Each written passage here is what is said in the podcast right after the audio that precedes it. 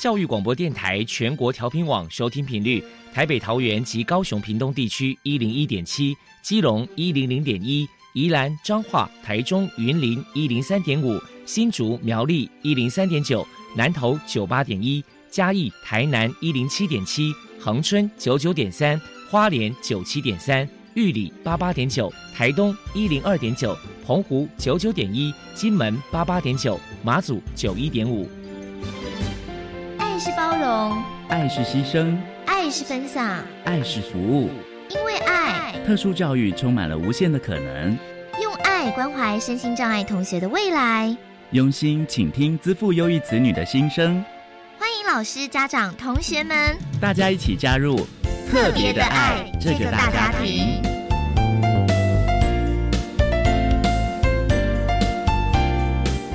本节目由教育部学生事务及特殊教育司指导，国立教育广播电台监制，欢迎收听。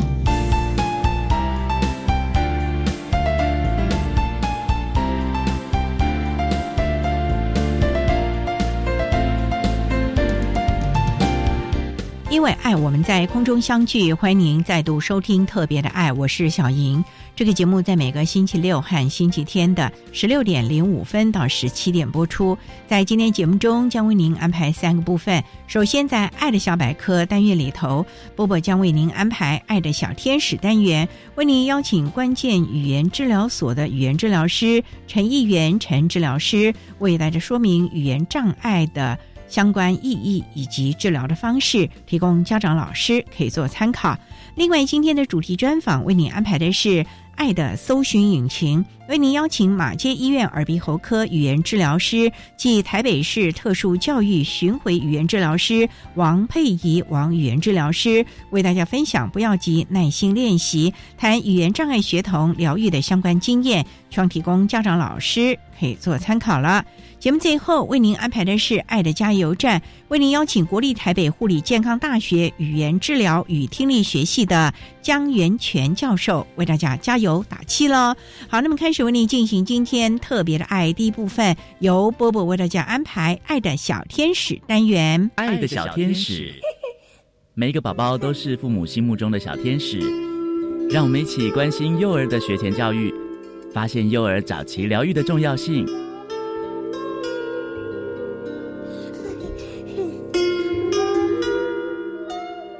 大家好，我是 Bobo，欢迎收听《爱的小天使》。今天我们特地请到了关键语言治疗所的语言治疗师陈义元先生，来跟大家谈一谈语言障碍的介绍，还有治疗方式。首先，我们先请陈治疗师来解释一下什么是语言障碍，有哪一些特征呢？所谓的语言障碍来说的话，就是说在语言发展的一个过程之中，或者是说。表达出来的一些内容不符合他的年龄，或者是说他用的一些词汇方式是不适当的，这些东西都是语言障碍的一个范畴。请教一下陈治疗师，身为父母该如何提早发现孩子有语言迟缓的现象呢？可以透过哪些检查？对于语言障碍来说的话，它并没有一个仪器或者是方式的话，可以检查出说孩子是否有语言障碍的一个问题。因为通常需要一个综合性的一个评估，来去看看说你的语言发展的一些问题。不过现在来说的话，有比较多相关性的检查是必要的，例如说孩子在发展的过程之中的新生儿的听力筛检的一个部分。就可以在预防语言发展迟缓的上面提供很多的一个帮助，或者是说有一些抽血检查的话，可以检查一些相关性的遗传的一个疾病。还有在孩子发展的过程之中的话，如果有中耳炎的感染造成中耳积水的话，这些都是特别要注意的一些现象。接下来，我们就请陈治疗师来介绍一下。关键语言治疗所提供了哪一些治疗服务？治疗所提供的服务的话，现在是依据语言治疗法的一个规定啊，可以服务的一个范围的话，有幼儿、有成年人、也有老年人的部分，对于不同的一个族群的话，障碍的类别是不一样的。对于小孩子的部分的话，我们常常会看到的话，有小孩子的儿童语言发展，有小孩子的构音问题，小孩子的口疾的一个问题，这些都是。对于成年人的部分的话，有包含嗓音、有口疾的一个问题，或者是说他可能经由车祸脑伤，造成他的吞咽上面有困难，吃东西有困难，语言理解表达有困难，这些都是。在老人部分的话，可能会特别注意的就是他的吞咽、进食的一个问题，哦，或者是说随着呃失智症造成的一些语言问题。脑伤的问题，这些都是治疗所可以服务的范围。再来请教一下陈治疗师，语言障碍的治疗需要多久的时间？每周上课的密集度为何嘞？其实语言治疗所需要的一些时间的话，依据个案本身的类型，还有它的程度，定立的目标也是不一样的一个方式了。一般在医院服务的话，它所需要的时间通常是需要三个月到六个月的时间做阶段性的一个治疗。现在在治疗所的一个服务来说的话，它的时间的话，并没有像医院局限的那么紧，所以可能会依个案本身的一个需要来去调整治疗所需要的一些时间。对于一些比较轻症的一个部分，可能是几周就可以去解决的一个问题；对于比较困难的一个部分的话，可能还需要到甚至到几年的一个程度。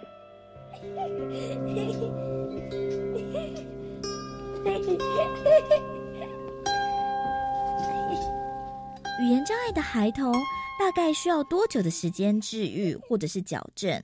可以利用哪些辅具呢？我们请陈治疗师来说明一下。我觉得要先再重新定义一下所谓治愈的一个定义，因为家长通常需要的一个治愈来说的话，就是说我的孩子可以恢复的跟正常的小孩子的一个状况是相同的一个程度。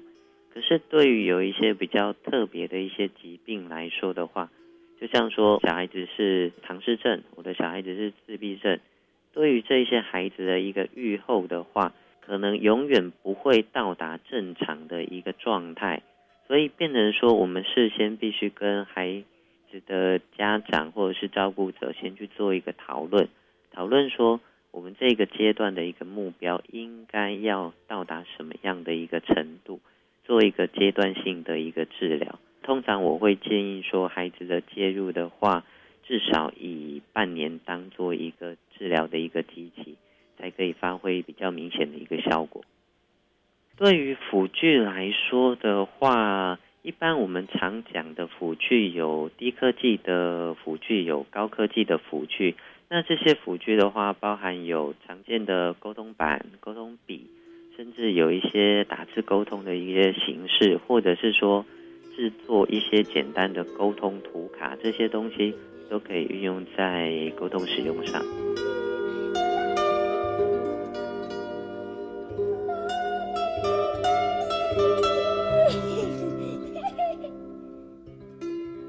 最后，就请陈志老师介绍一下，政府给予语言障碍的儿童有哪一些补助，该如何申请呢？目前在于补助的一个部分的话，各县市政府对于学龄前发展迟缓的孩子，他提供有疗愈补助跟交通补助的部分。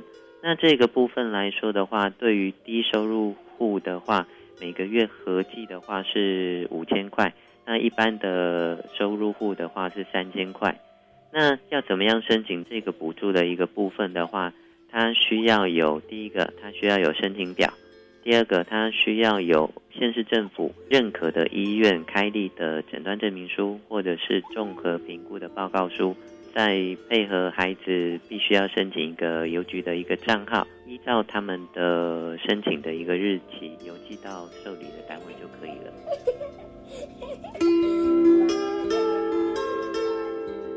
谢谢关键语言治疗所的语言治疗师陈义元先生接受我们的访问。现在我们就把节目现场交还给主持人小莹。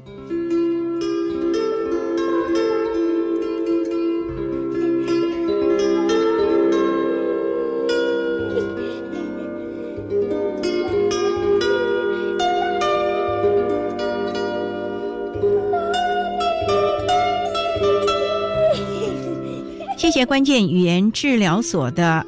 陈义元语言治疗师以及伯伯为大家分享的相关资讯，希望提供家长、老师可以做参考了。您现在所收听的节目是国立教育广播电台特别的爱，这个节目在每个星期六和星期天的十六点零五分到十七点播出。接下来为您进行今天的主题专访。今天的主题专访为您安排的是“爱的搜寻引擎”，为您邀请马街医院耳鼻喉科的语言治疗师，也是台北市特殊教育巡回语言治疗师王佩仪王语言治疗师，为大家分享“不要急，耐心练习”谈语言障碍学童疗愈的相关经验，希望提供家长、老师可以做参考喽。好，那么开始为您进行今天特别爱的主题专访，“爱的搜寻引擎”。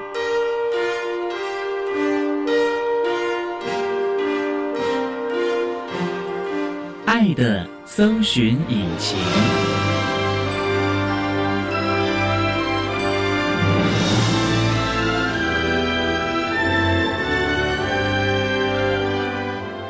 今天为大家邀请到的是马街医院耳鼻喉科语言治疗师暨台北市特殊教育巡回语言治疗师王佩瑜王语言治疗师，治疗师您好。主持人好，各位听众大家好。今天要特别邀请治疗师为大家来说明，不要急，耐心练习，谈语言障碍学童疗愈的相关经验。那首先啊，想请王语言治疗师为大家简单的介绍，您从事特殊教育语言治疗大概多久了呢？我大学毕业就到马街当了全职的语言治疗师。在那一年，我同时也考上了研究所，一边工作一边念书。一年以后，觉得。这样子没有办法把两件事情都做好，所以我决定离开马街专心念书。那在离开马街念书的时候，为了不想脱离临床的工作，刚好有机会可以进学校系统巡回服务，所以我就从那个时候开始了学校巡回服务，一直到一年以后毕业了，我再回到马街工作。所以现在这两项工作的年资大概都有十五年。哇，那么久哈！对，您当初大学就主修语言治疗吗？对我大学是中山听语系，那你想请教啊，医院系统的语言治疗师跟您后来从事以及目前从事的特殊教育的巡回语言治疗师有没有什么不一样啊？我觉得有蛮大的差异。怎么说？因为在医院里面，我们通常都是一对一，但是在学校可能是以入班观察为主。入班观察，你不对孩子啊？也会，就是看孩子上课的情况，那是情况可能会需要抽离，抽离那时候会变成一对一，但是很多时间我们可能是观察孩子在班上的情况，然后再给老师一些建议。那这样很辛苦吧？因为巡回辅导以台北市来说，你要跑几个学校、几个区啊？因为台北市也有阳明山平等里啊。对对对，我有接一个阳明山的学校，哦对，真的很远。我为什么会一直持续做这一份工作？是因为我在教学医院工作，在教学医院里面，除了临床的实作之外，我们还要带实习生。因为医院的工作模式跟学校是很不一样的，所以我为了希望学生他们可以了解在学校的服务模式，所以我都没有中断我的学校巡回服务。为了就是要让学生可以有机会看看在不同的工作环境进行的语言治疗是有什么差别。所以就希望有所谓的学界或者我们说的临床相关专业，能够提供您带的学生们更进一步的了解语言治疗师到底可以为孩子们在不同场域提供的协助了。对啊，在医院里面，毕竟有仪器啊，也有很多相关的设备啦。巡回的话，您看看，你是要到他学校哎，你不能扛着那一堆的仪器到学校去，那这样会不会感觉上这个服务不到位了呢？其实语言治疗需要用到的仪器不多，但是教具很多。那我们会看学校有什么教具，就用它现有的东西。有可能我们平常带的东西刚好不适合那个孩子的能力。但我觉得，其实要的是他在学校的表现，那应该是以他现有的东西，我们来做调整。所以我觉得这是一个很大的挑战，必须要让学生知道，这跟在医院是完全不同的。你的反应要很快，因为你的时间都很短。孩子来医院可能一个礼拜一次，一次半小时。那我们今天有一些评估没有做完，我们可以下次继续做。但是学校巡回系统，政府他给的时数就是只有这么一点点。我一个学期可能只能看到这个孩子一次或两次啊，这么少啊？对，时间很短，所以我们必须要在很短的时间评估出他的能力，然后给老师适当的建议。那其实主要执行者是老师，所以你要看学校有什么东西，你要去利用学校的东西，而不是说我们可以带什么东西去，因为我们带去我们会带走，这才是一个重点。重点是他要在他的原班原校。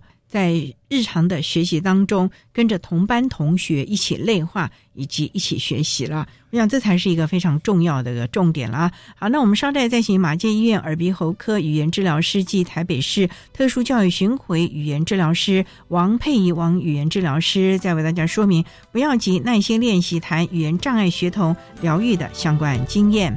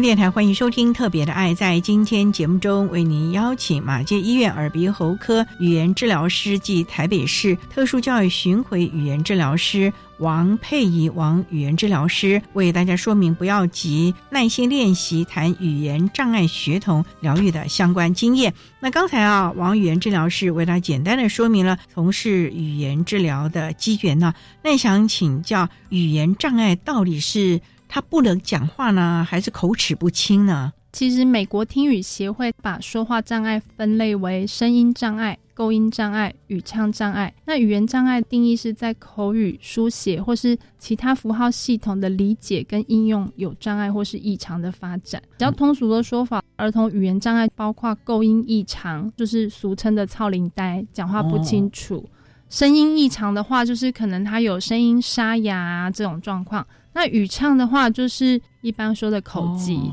那语言发展异常就有很多造成的原因，譬如说智能障碍、听觉障碍、脑性麻痹、自闭症等等。可是啊，怎么样早期发现？因为那个时候小孩子咿咿啊啊的，你更不知道他是不是语言障碍啊。而且台湾人很多人大肌慢体啊。但是我觉得现在的小儿科他们在做这一块都做的蛮好的。他们在回去。打预防针的时候啊，其实医生都会请他们填一些筛检表。那如果真的有问题的话，医生就会适当的转介。所以现在发现的都还蛮快的，所以也就不太担心了啊。对，那也想请教早期治疗这一块啊，就您过去的经验，有做早疗的和跟没做早疗的有什么不一样呢？就拿构音障碍来说好了，如果他没有早期做介入，等到他上了小学，或是甚至他长大了，他才做治疗，其实效果就会差很多。哦，因为他已经习惯了、定型了，就会变得很难改。所以这个部分还是及早做相关的措施是比较好的了。嗯，也想请教，因为我们也知道这个时间还是有限的，治疗师的时间是应该要赶场呢。还是我就认定了，例如说，今天我到马街就直接王治老师，那我就一直跟着你了吗？还是有很多家长就很怕输在起跑点，今天马街，明天别的了，甚至于到一些机构去啊？其实我觉得他们要学的是方法啦。我们当然在临床也蛮常看到家长把课排得很满，可能像你说的，今天马街，明天台大，后天荣总，到处去排。可是有一个问题是，他上这么多课，他到底有没有办法吸收？孩子整天都在上课，他等于没有时间消化，其实效果不见得会很好。我觉得还是会有治疗师跟孩子的缘分。有的孩子他可能到某个地方，他跟这个治疗师可能觉得他上的很习惯，家长可以回去配合治疗师给的作业做的话，进步就会很明显。还是不要赶场吧，还是要最适合。而且重点，刚才啊，王语言治疗师也特别提到了，在治疗室里面所做的各项练习学习，家长要带回去，在剩下的几天，在生活当中不断的让孩子去练习，或者是在家庭中去内化了，而不是一个礼拜到治疗室这么一趟，剩下时间你就放牛吃草了啊。对，所以还是要多多的去练习啊。好，我们稍待再请马健院耳鼻喉科语言治疗师及台北市特殊教育巡回语言治疗师王佩仪王语言治疗师，再为大家说明，不要急，耐心练习，谈语言障碍学童疗愈的相关经验。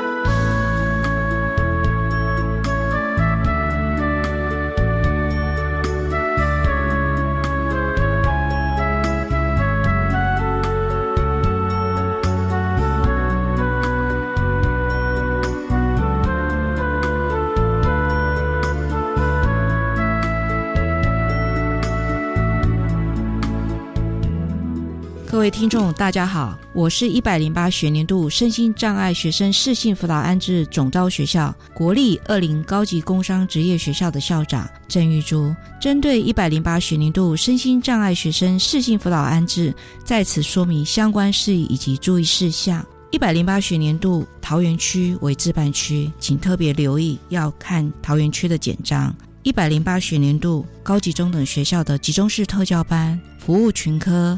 改为服务群十一个科十五个领域，请大家也特别留意各科别需要的相关的能力。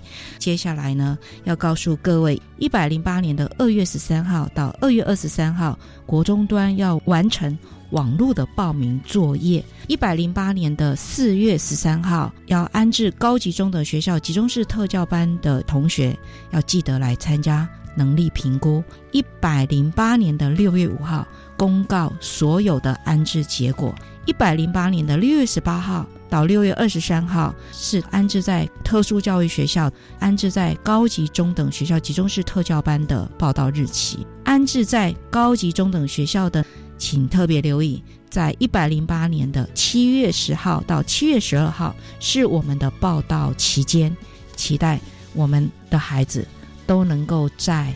喜欢的学校就读，适性的学习。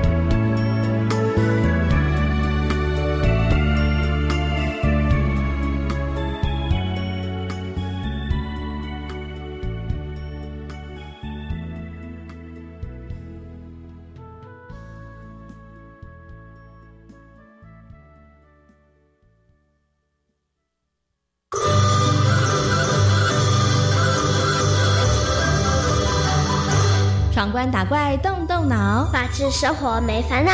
我是小猪姐姐，我是陈诗蜜。新的一年，祝福所有的大朋友跟小朋友诸事如意，猪年行大运。别忘了每个礼拜四的中午十二点半要准时收听《皮斯特工队》。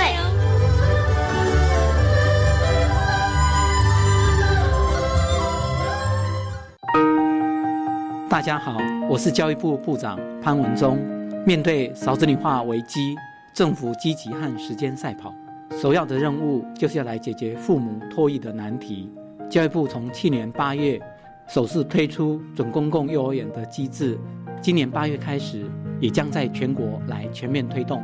透过符合条件的私立幼儿园加入，保障第一线教师跟教保人员的薪资，希望能够吸引优秀的教保人员。加速提升全国优质平价的教保服务。小孩如果读准公共幼儿园，家长每个月的缴费不超过四千五百元。如果有第三名以上的子女，还可以再少一千元。低收、中低收入户的子女是免费。而政府的这一切努力，都是希望年轻人能够勇敢结婚，愿意生小孩。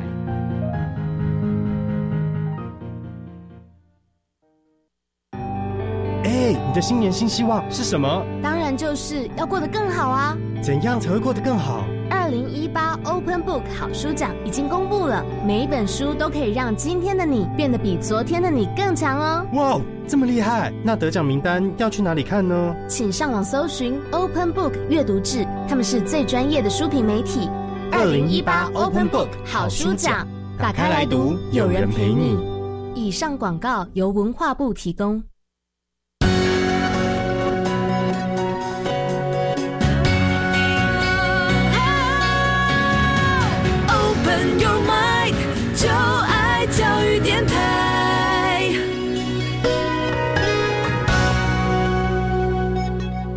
电台欢迎收听《特别的爱》这个节目，是在每个星期六和星期天的十六点零五分到十七点播出。在今天节目中，为您邀请马街医院耳鼻喉科语言治疗师及台北市特殊教育巡回语言治疗师王佩仪王语言治疗师，为大家说明不要急，耐心练习，谈语言障碍学童疗愈的相关经验。刚才在节目的第一部分，王语言治疗师为大家说明了相关关简历以及语言障碍的定义，那也想请教啊，那么以您的临床的个案，说明您协助孩子进行语言治疗的策略啊，或者是方法嘞？我先举一些例子，为什么早期疗愈是很重要？因为现在大家孩子都生的少。家长他们对于早疗的观念是都可以接受，但是我们还是常常会在临床上听到家长说：“阿妈说他是短嫁给啊，大一点就好了。爸爸小时候也是这样啊，不然去上学就好了。”所以，我曾经有一个个案，他治疗了一段时间。进步其实是很明显的，但是阿妈她就坚持小孩子上学就好了，所以她就中断了医院的疗愈。其实医院的疗愈跟学校上课是不一样。如果孩子他没有先辈的能力进到学校，其实是一件很痛苦的事情，因为他并没有足够的语言能力做表达，对于老师的指令可能是没有办法完全理解，所以他去上学只是像陪课一样，不是自己在角落玩，他就是捣蛋，要吸引别人的注意。哇，那怎么办？这样的学习模式其实对他语言能力是没有帮助，而且还会影响到他的人际关系。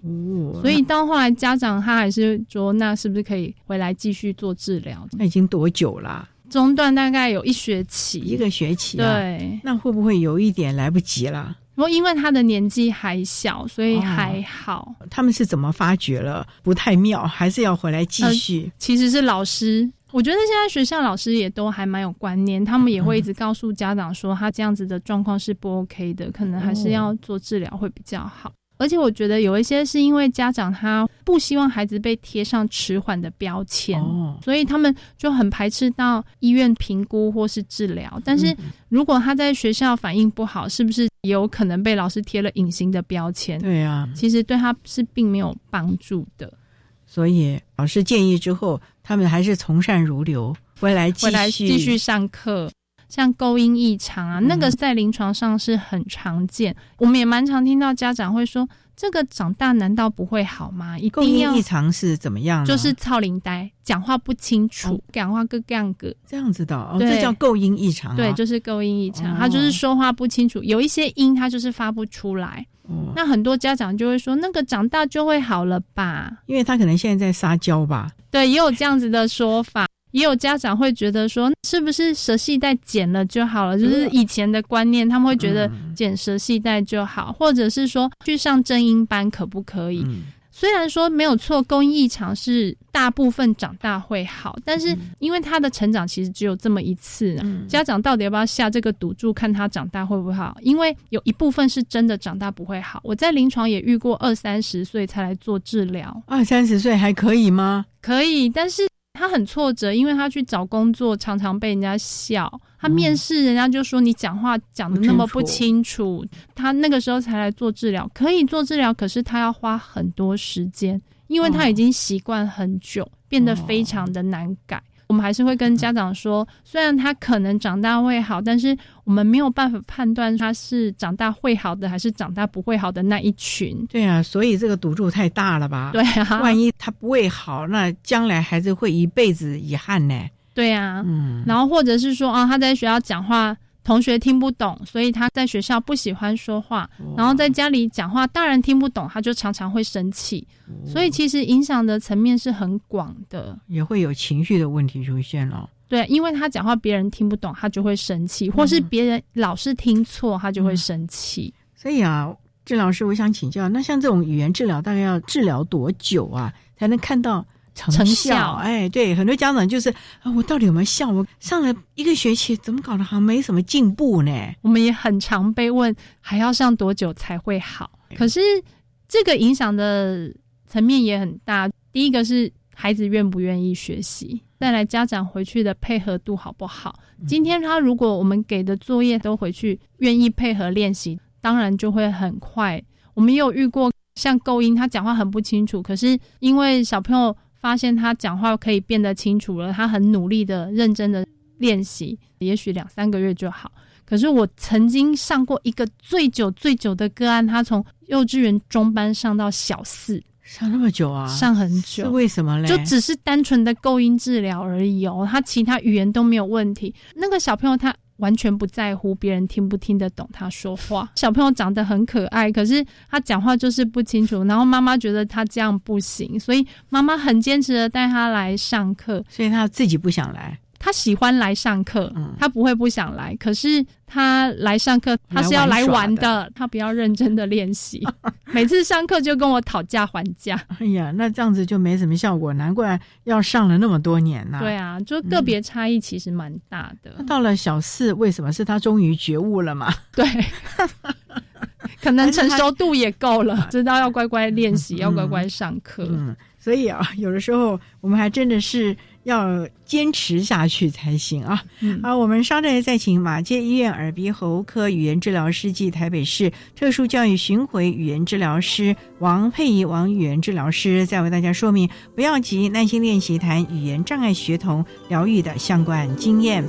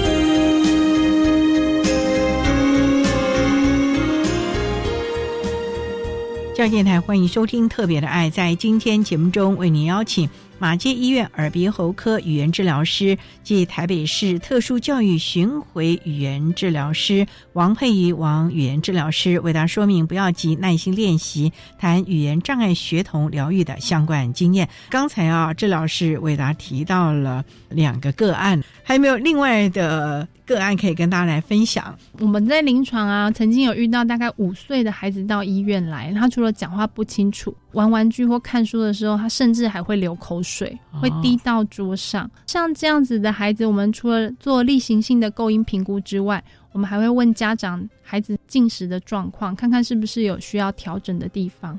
结果果然发现他不爱吃肉，也不爱吃菜。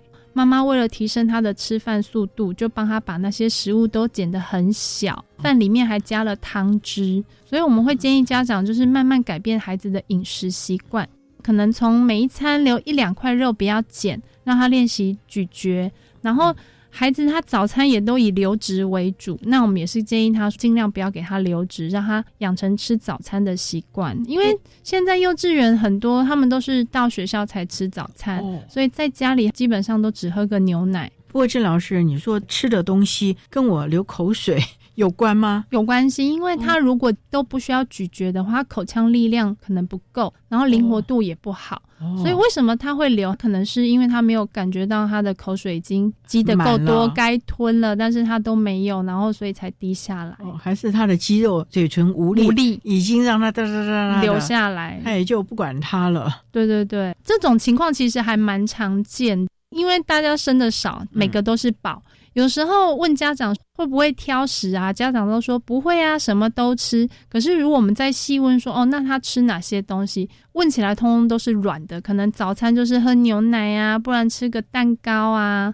肉有吃，但是就剪得很小啊，不然就是吃卤肉饭那种肉啊，或者肉松啊。对啊，然后他喜欢吃面啊，喜欢吃粥啊，然后要咬的东西他就不爱吃啊，吃水果就是咬一咬渣就吐掉。纤维完全不吞，所以他们的会吃其实是因为家长已经习惯准备孩子会吃的东西，所以他觉得他什么都吃。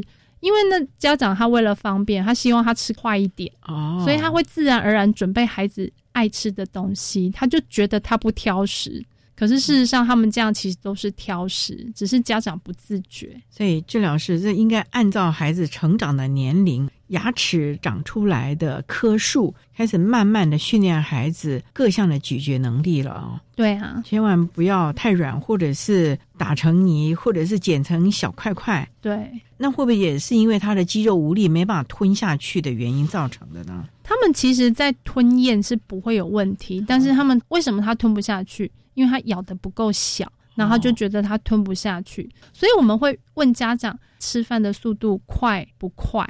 如果是正常速度，那还好。有的小孩啊，家长会说他吃很快，那我们也要小心，会再问他说他是不是都用吞的。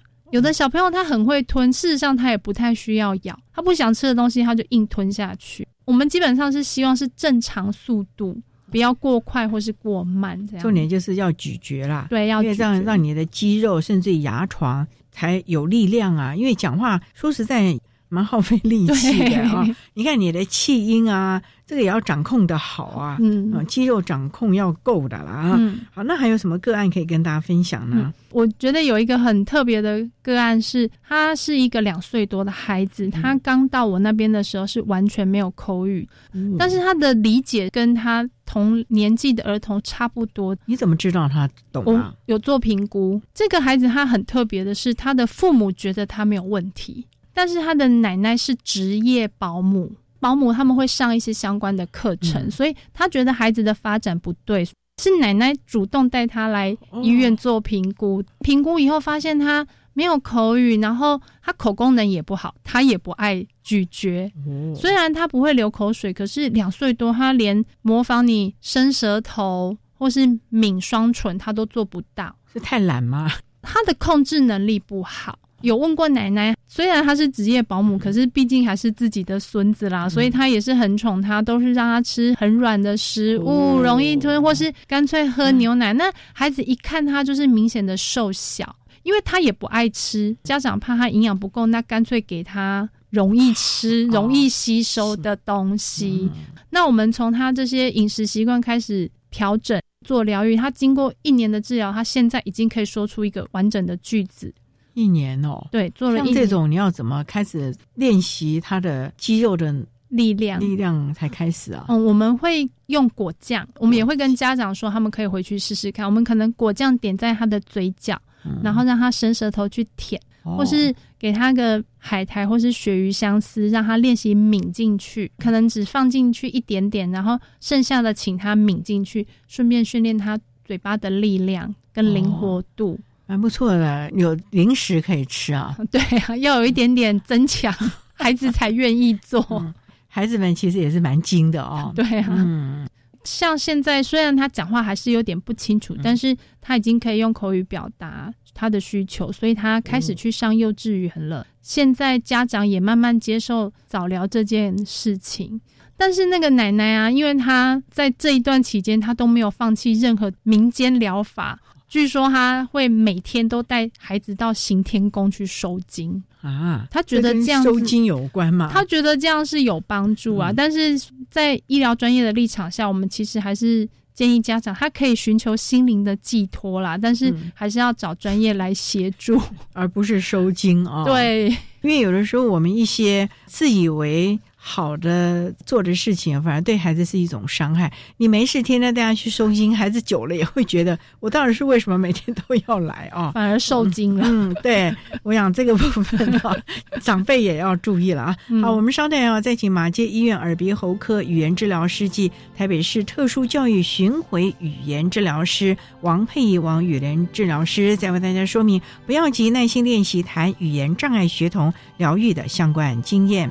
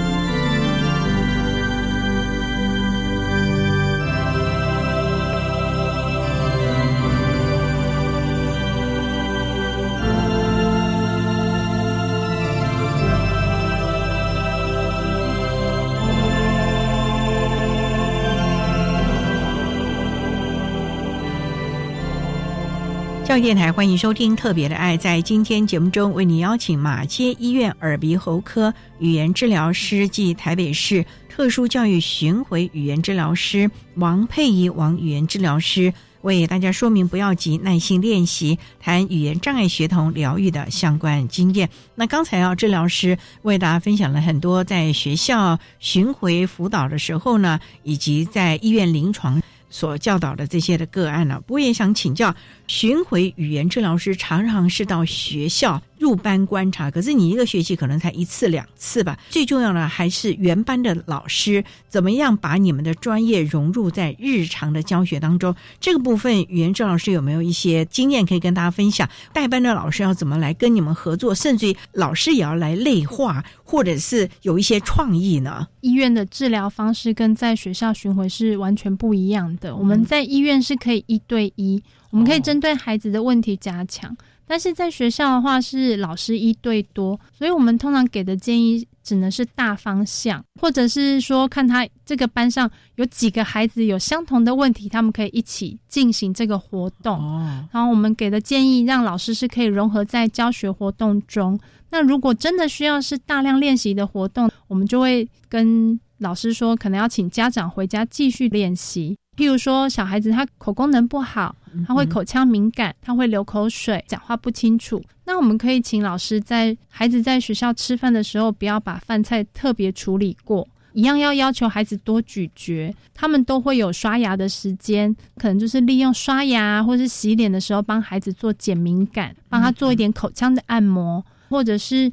他还需要其他的团队的合作，譬如说职能治疗师或是物理治疗师，看看是不是还需要其他的介入跟帮忙。其实最好的方式就是跨专业的合作，大家一起讨论，针对孩子的需求来设目标，讨论可执行的活动，让老师来做执行。嗯。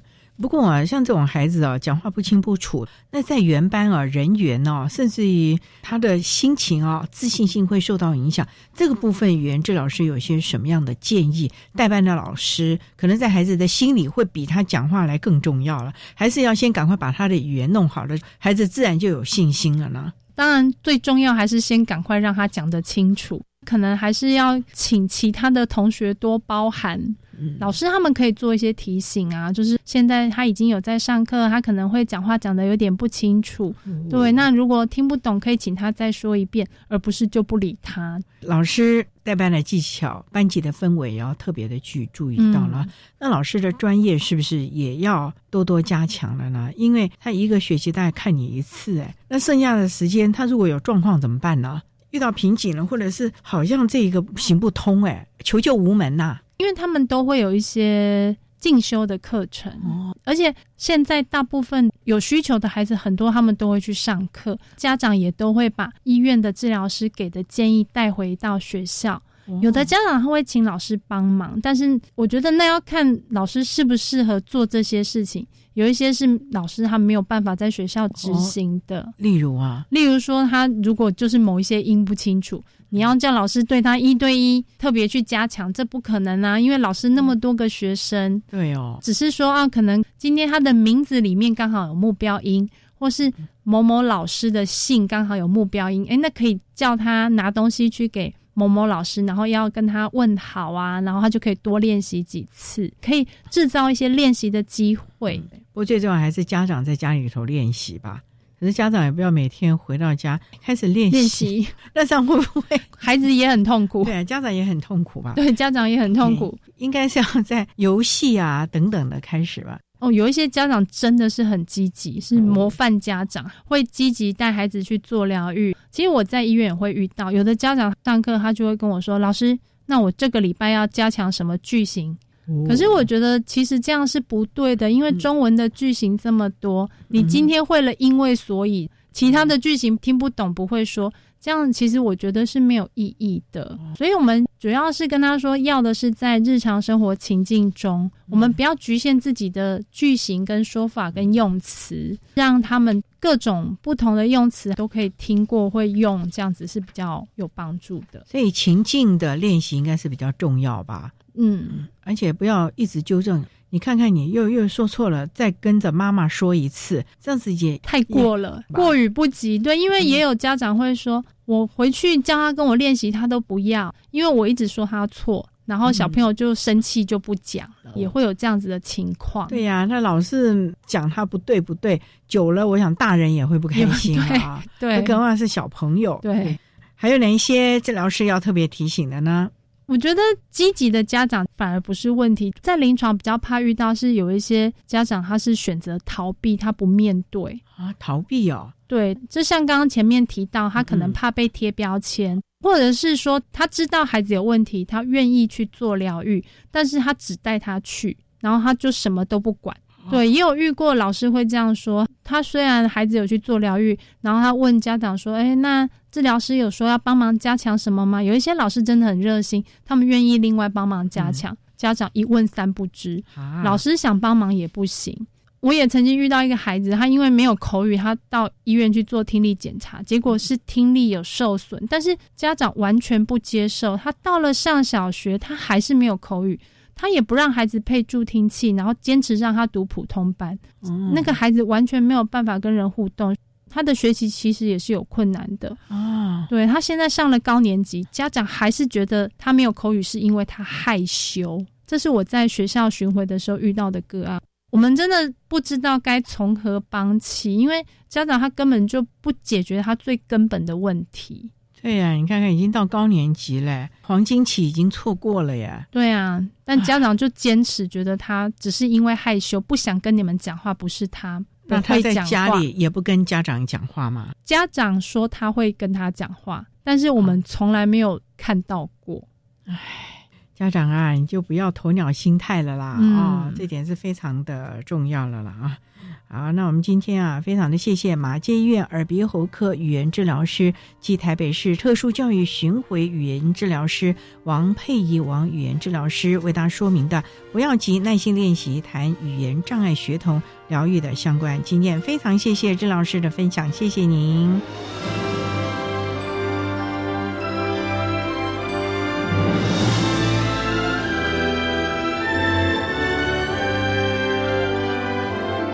谢谢马介医院耳鼻喉科的语言治疗师，也是台北市特殊教育巡回语言治疗师王佩仪语言治疗师为大家分享的语言障碍学童的疗愈经验，希望提供家长老师可以做参考了。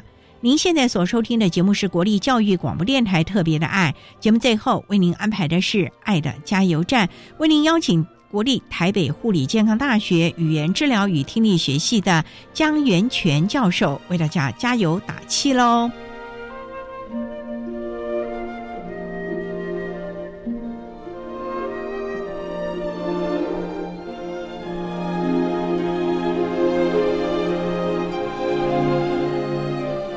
爱的加油站。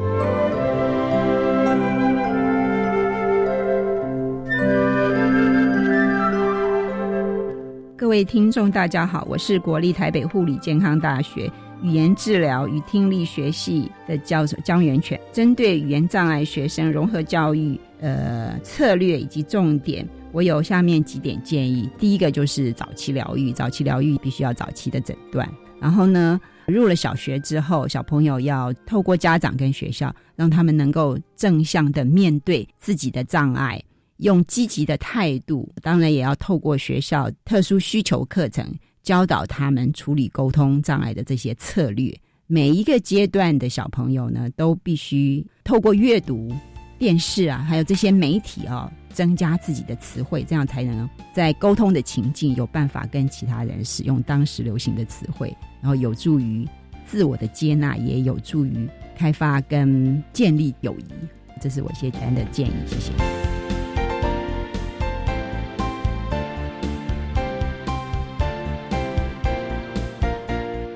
今天节目就为您进行到这了，感谢您的收听。在下个星期节目中，为您邀请获得一百零五年爱心楷模厂商荣耀的金汤匙花样婚宴会馆的执行长陈汉仁陈执行长，为大家分享钓鱼的技巧，谈特教生职场技术氛围观念的建立，希望提供家长、老师还有同学们可以做个参考喽。感谢您的收听，也欢迎您在下个星期六十六点零五分再度收听特别的爱。我们下周见喽，拜拜。